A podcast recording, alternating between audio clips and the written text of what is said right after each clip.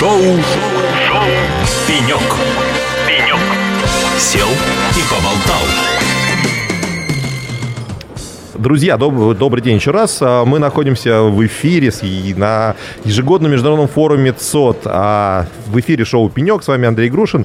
И сегодня у нас в гостях Максим Заплеткин, а, DC Consult, генеральный директор. Максим, добрый день. Приветствую, Андрей. Мгм.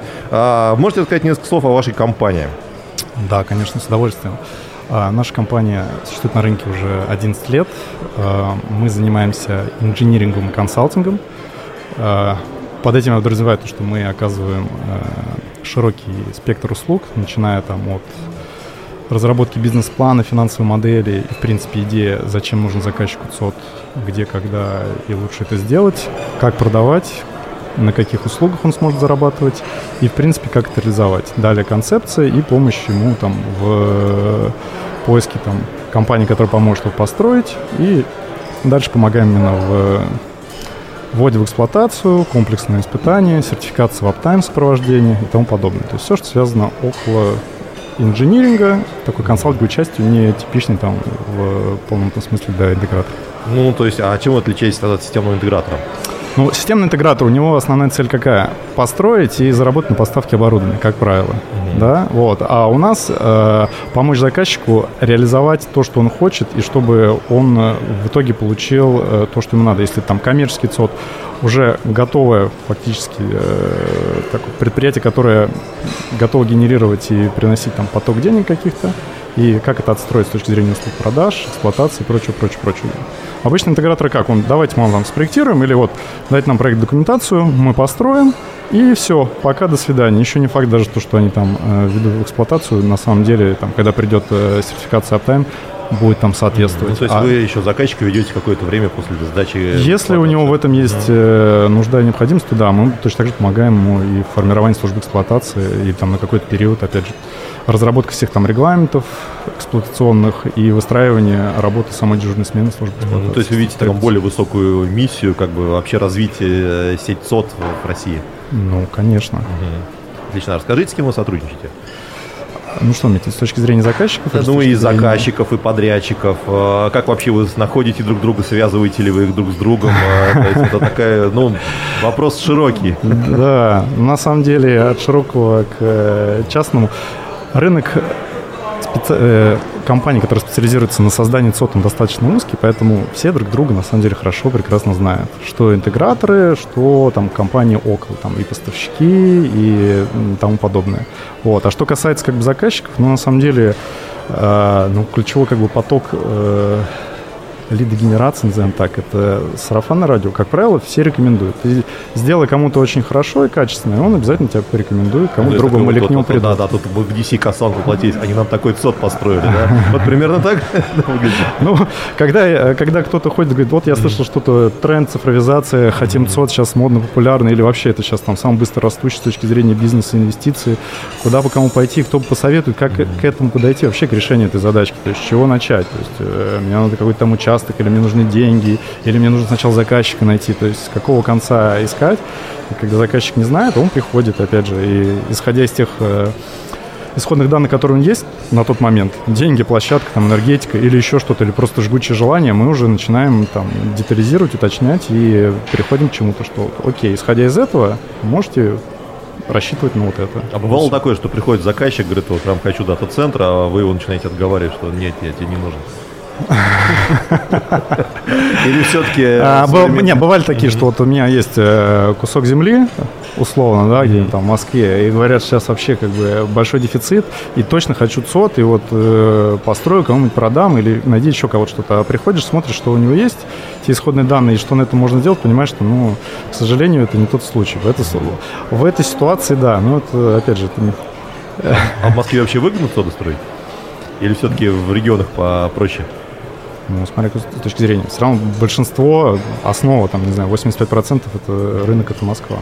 Ну, заказчики все равно считают деньги, там, электричество. Да, сейчас немножко тренды меняются, но это немножко э, там подальше. С точки зрения заказчиков мы взаимодействуем, ну, мне кажется, со всем сектором, начиная там с коммерческих э, заказчиков крупных, там Accelerate, Data Pro, Links Data Center, там наши заказчики, там, как государственные заказчики около ЦОД, там Гознак, э, МГУ, вот мы супервычислитель э, построили, как раз недавно 1 сентября открытие было, там один из крупнейших супервычислителей, который у нас сейчас есть в стране. Mm-hmm. А, телеком, там, МТС, э, Мегафон. Ну, наверное, как бы с большинством работаем точно так же где-то с, э, и с интеграторами.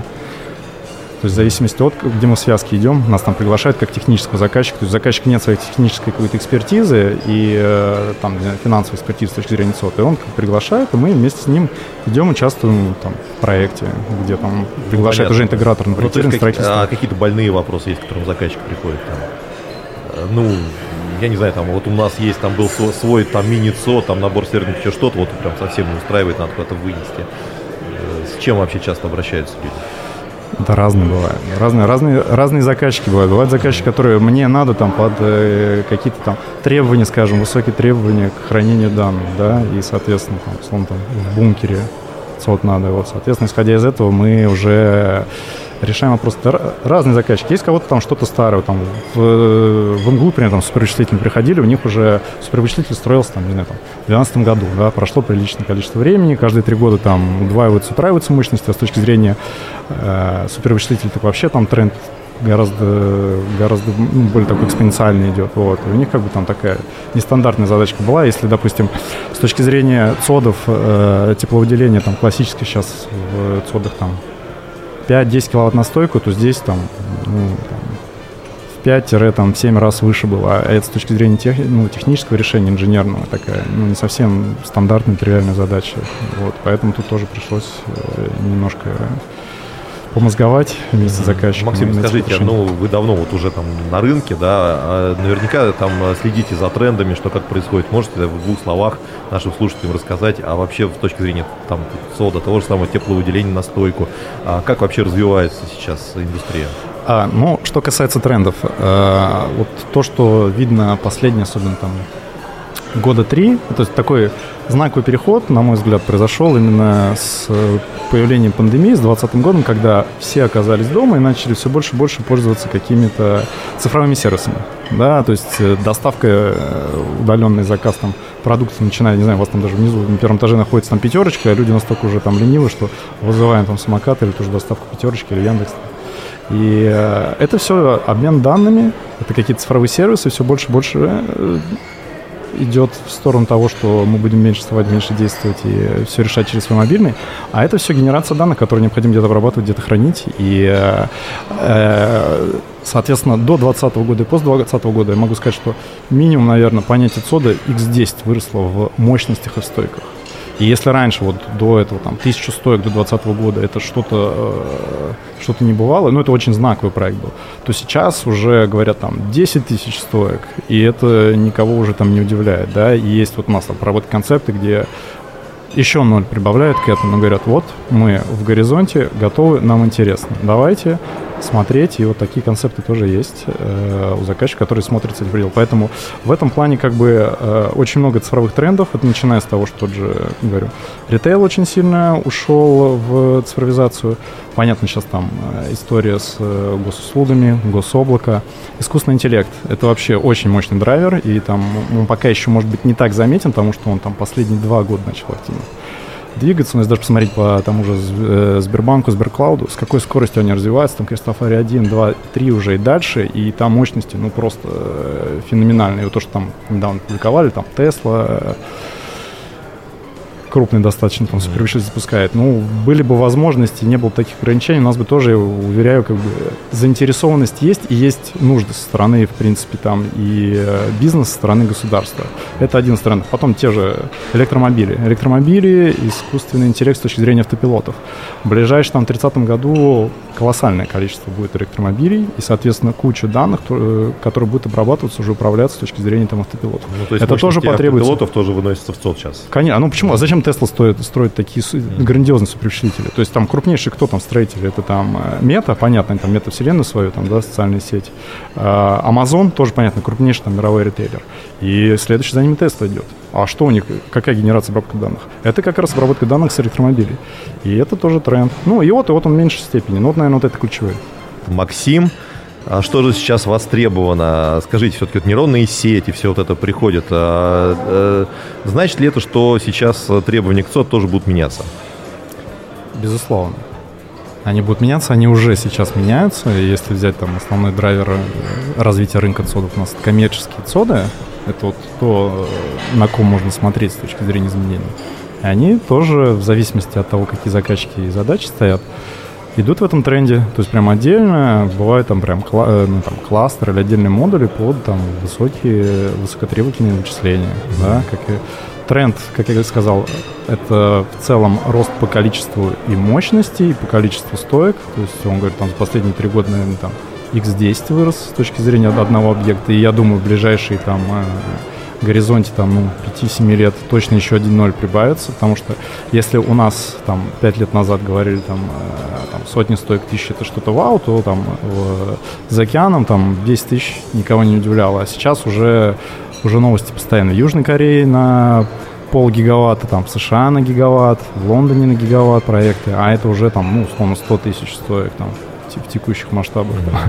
Да, это уже другой уровень. Соответственно, тут второй тренд — это вот искусственный интеллект, вычисление, там, чат GPT, он большой, конечно, толчок э, такого определенного хайпа дал э, в прошлом году, и, соответственно, все схватились за эту историю, что сейчас идет очередная какая-то революция, трансформация того, что появляются некие э, возможности применения искусственного интеллекта активно в, где только можно, да, чтобы облегчить и труд человеческий, где-то наоборот э, затраты там сменить на то, что... Ну, скажите, а нас легким. в России ждет этот центр? У нас планируется гигаваттные сода? Планируется. Безусловно, планируется, и э, идут обсуждения, то есть есть частные, крупные заказчики или там, инвесторы крупные, назовем так, которые же обсуждают, говорят, вот у нас есть непосредственно тоже э, разработки, концепты обсуждения с заказчиками, mm-hmm. то, что вот э, какое видение, их в первую очередь интересует, какое видение будет, некая аналитика и видение того, что будет через там 5-15 лет, и э, просчет того, что готовность там инвестиций, на каком горизонте выйти в эти гигаватты. Есть такое? Действительно так. И э, с точки зрения, говорит, ну, к ним приходят некоторые спрашивают, говорят, для чего вы еще что? Сейчас уже такая емкость-то, ну, какие гигаватты, наверное, весь рынок сейчас там меньше гигаватт. А они говорят, так, подождите, вот смотрите, окей, сейчас текущие тренды там это корпоративный заказчик, еще что-то. Но то, куда двигается там ритейл, с какой скоростью генерируются данные, искусственный интеллект то, что будет давать. На самом деле это, ну, тренд, который гособлако, цифровизация, он все равно он все равно очень сильно будет активно двигаться, никуда мы не делит. Да, может, какие-то моменты, в зависимости от того, как экономика будет развиваться, могут быть какие-то там просадки или чуть там подольше времени это будет идти, но в целом э, мы к этому придем. Ну, смотри. Мир уже, мир уже mm-hmm. туда. Ну, я понял, да. Но при этом там а, у нас были сегодня представлены и микроцоды, которые там буквально там на 1, 2, 3, 5 стоек, и там мегацоды. А, а рынок, вот он куда все-таки движется? В сторону больших цодов или какой-то середнячок? Какой вообще средний размер цоды сейчас в России? Ну, э, это такой каверзный вопрос. Сложно сказать. Ну, что инвестору выгодно строить сейчас? Ну, ну, или, корпоративному если зака... или корпоративному заказчику, например. Ну, опять же, зависит от, от уровня mm-hmm. корпоративного mm-hmm. заказчика. Корпоративному заказчику, наверное, там, не знаю, если у него там до тысячи человек, вполне возможно, ему выгоднее э, уйти в коммерческий ЦОД и mm-hmm. получать там услуги, аренду. В зависимости от того, как он называется. Если это какой-то там, не знаю, городообразующий корпоративный заказчик или там, не знаю, в рамках страны, какой-нибудь там крупный нефтегаз или промышленный, то все сейчас стараются все равно строить свои цоды. У многих, на самом деле, эти цоды, которые были, они были построены там 10 лет назад. Но объективно, вот сейчас это происходит как раз там, тот самый период, последний там пару лет, когда они начинают обновлять свой... Ну, хорошо, корпоративным заказчикам сейчас выгоднее обновить свой старый ЦОД или все-таки попытаться уйти в коммерческий ЦОД? А это зависит от стратегии непосредственно конкретного корпоративного заказчика. Просто бывает где-то, вот у нас требования безопасности такие, эти данные у нас, где-то наоборот, нам надо централизованно, мы готовы это разместиться. Это зависит от заказчика. Ну, и, то, и, и, то, и тот другой формат, он как бы Э,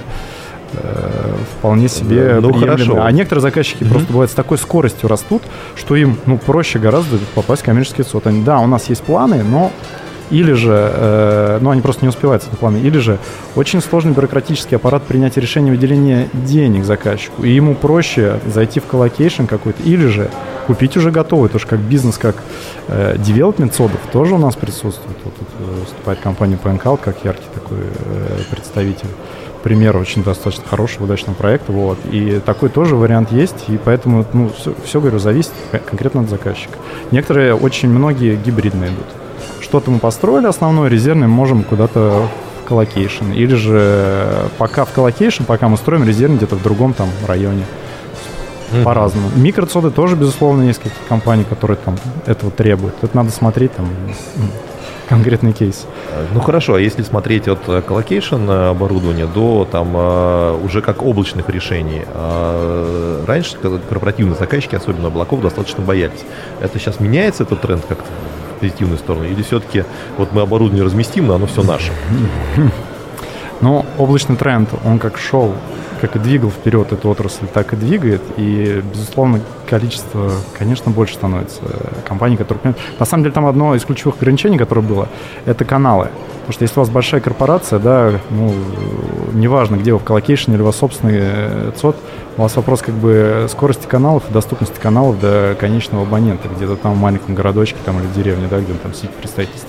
Соответственно, э, у нас в этом плане как бы как активно шло развитие Волс, так и, так и идет, и доступность все лучше и лучше, там последние мили происходит, поэтому последние там лет пять точно как бы облако идет очень хорошо, и с точки зрения тех, кто не смотрели, Потому что, допустим, одна из причин, как, почему они там сомневались или не хотели это был там вопрос безопасности, да, то, ну, окей, они строят свой ЦОД, и там развертывают облако. Но технология как облако, именно представление услуг, с точки зрения контроля, снижения затрат на эксплуатацию, повышение качества и все прочее, конечно, это намного лучше. У нас опыт был реализации проекта республиканского дата-центра в Беларуси. Там вообще задача шла такая, что со всех госучреждений мы берем, э, выдергиваем сервера, закрываем там серверные, и э, делаем централизованный ЦОД. И всех туда подключаем, все в единое облако, чтобы контролировать.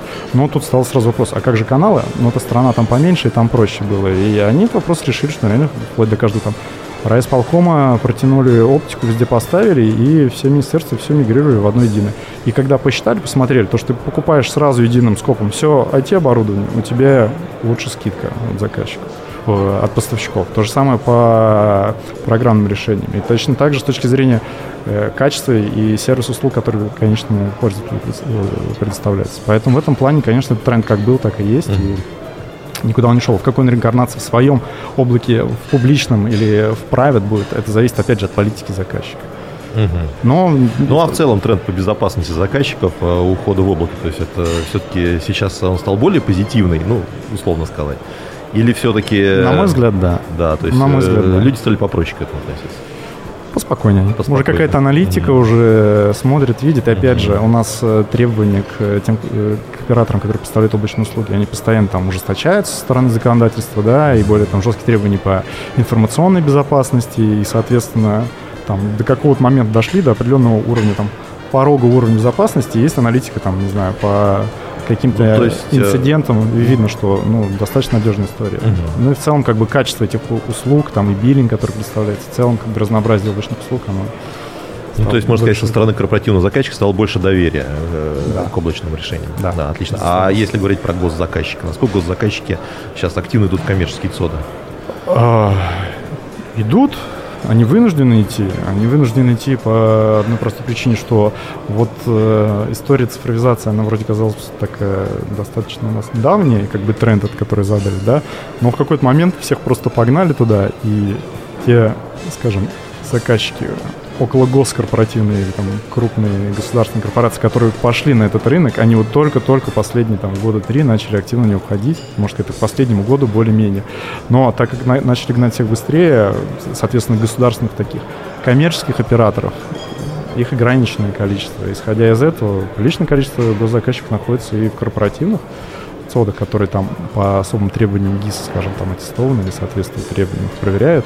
Но как будет дальше двигаться, посмотрим. Но то, что государство на это обратило внимание и уже появляются крупные государственные коммерческие ЦОД, это безусловно. И, наверное, все равно большинство будет куда-то в эту сторону вмещаться, потому что там свои требования по безопасности. Угу. Ну хорошо, и последний вопрос. Скажите, а вот как заказчику, на что нужно вообще в первую очередь смотреть при выборе решения? При выборе решения или при выборе чего? Тут зависимость Хорошо, от... при, при выборе ЦОД, где разместиться, а что, как, куда идти, на что смотреть, а что выбрать, colocation, э, железо как сервис э, или облако? Ну, э, это зависит от много, на самом деле. Это государственный заказчик или коммерческий заказчик. Зависит от того, э, какие э, финансовые возможности у него есть. Да? Есть возможность там капитально что-то построить, и есть желание там это дальше развивать, а может быть дальше это монетизировать, предоставляя как внешние услуги внешним заказчикам, ну, другим каким-то, или там в, в своей структуре, в холдинге то, наверное, есть смысл свой строить. Если у заказчика нет понимания, с какой скоростью он будет расти, и, но при этом стоит, в первую очередь, там, развивать свое производство и прочее, а IT это как все-таки сопутствующий, сопровождающий, поддерживающий, Э, инфраструктура, то тут имеет смысл, наверное, идти там в colocation. Тут возможность с точки зрения наращивания такого бесшовного и масштабирования гораздо выше. Надо смотреть, смотреть. Тут все, все варианты хороши. Если, если кто-то хочет зайти как инвестор, то тоже, тоже надо отдельно смотреть, что его интересует, какие у него есть деньги и, и какие у него требования по возврату инвестиций, исходя и какие, на какие риски он готов идти. Потому что понятно, чем выше окупаемость, тем выше риск, соответственно, тем выше неопределенность и все надо взвешивать. Поэтому Замечательно. поиск баланса гармонии, он как бы... Отлично, Максим, а, спасибо большое за интервью, было очень интересно. С вами было шоу «Пенек». До спасибо, Андрей, что позвали. Эхо лосей. Из цифры делаем музыку.